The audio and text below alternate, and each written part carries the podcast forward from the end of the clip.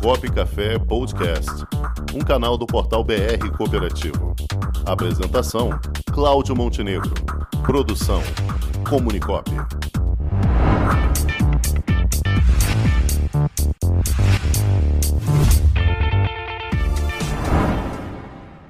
Questão Cooperativa, com Adriana Amaral. Olá, Cláudio Montenegro, Cláudio Rangel, Matheus Vicente e todos os que nos escutam pelas redes sociais. Na semana da data comemorativa do fim da escravidão no Brasil, o Questão Cooperativa não poderia deixar de trazer informações importantes sobre o tema. O sociólogo Gilberto Freire escreveu um livro intitulado Sobrados em Mucambos, publicado no início da década de 30 do século passado, no qual ele destaca que teria sido no escravo negro o desabrochar do sentido de solidariedade mais ampliado do que o de família, em uma base que ele compara ao modelo cooperativista, a sua concentração nos mucambos de Palmares, ao dizer que, mais do que simples revolta de escravos fugidos, essa república de mucambos era um verdadeiro esforço de independência baseado no prolongamento de um tipo de cultura, inclusive de economia, em oposição ao sistema patriarcal e de monocultura latifundiária então dominante.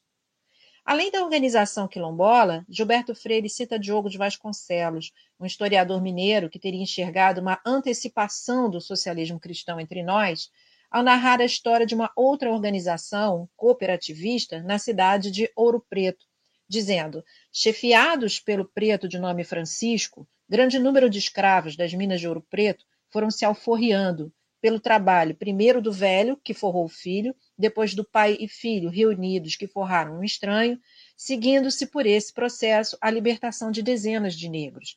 E os negros forros, operários da indústria do ouro, terminaram donos da mina da Encardideira ou Palácio Velho.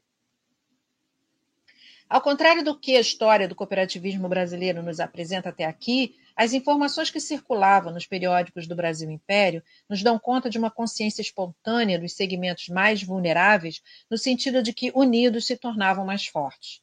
No entanto, embora muitas dessas organizações associativas existissem de fato, sequer conseguiam a sua formalização, já que, para tanto, dependiam de autorização da coroa. Além das irmandades religiosas, também funcionavam as não religiosas, dentre as quais as Irmandades Negras, que eram as únicas associações permitidas à população não branca no período colonial. O pesquisador e historiador Aldrin Castellucci escreveu um artigo intitulado A Luta contra a Adversidade, Notas de Pesquisa sobre o Mutualismo na Bahia, 1832 a 1930, onde ele conta que o ano de 1832 em Salvador foi um marco no processo de constituição das primeiras associações de auxílio mútuo e de formação da classe operária na Bahia. No dia 16 de setembro daquele ano, depois de algumas reuniões preparatórias, um grupo de homens negros liderados por Manuel Vitor Serra fundou a Irmandade de Nossa Senhora da Soledade, Amparo dos Desvalidos. Suas disposições estatutárias estabeleciam que a entidade seria formada por um número ilimitado de sócios brasileiros natos de cor preta. As organizações mutualistas foram as precursoras do nosso cooperativismo de crédito. Mas é preciso destacar que a solidariedade dos negros não se esgotava no âmbito dos quilombos. Ao contrário, marcou forte presença nos movimentos sociais populares de grande repercussão, como a Conjuração Baiana de 1798, a Revolta dos Malês, de 1835, a Balaiada, de 1838 a 1841, e mais tarde a Revolta da Chibata, em 1910. E para finalizar, ainda no âmbito da história não contada no universo do cooperativismo, vale destacar a Cooperativa da Raça Negra, fundada em 9 de abril de 1888, às vésperas da abolição. Essa cooperativa foi organizada pela chamada Liga dos Homens de Cor, cujo fim era tratar do desenvolvimento intelectual e moral da raça negra.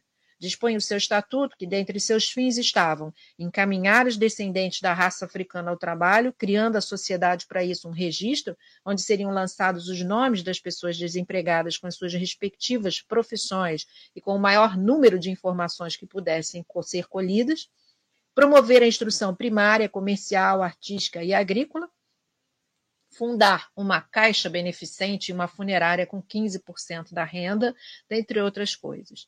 Na semana da assinatura da lei da abolição, eles promoveram uma missa, na qual estiveram presentes, além da própria princesa Isabel, seus conselheiros, vereadores, oficiais do Exército e Armada, dentre outros, reconhecendo a importância dessa cooperativa.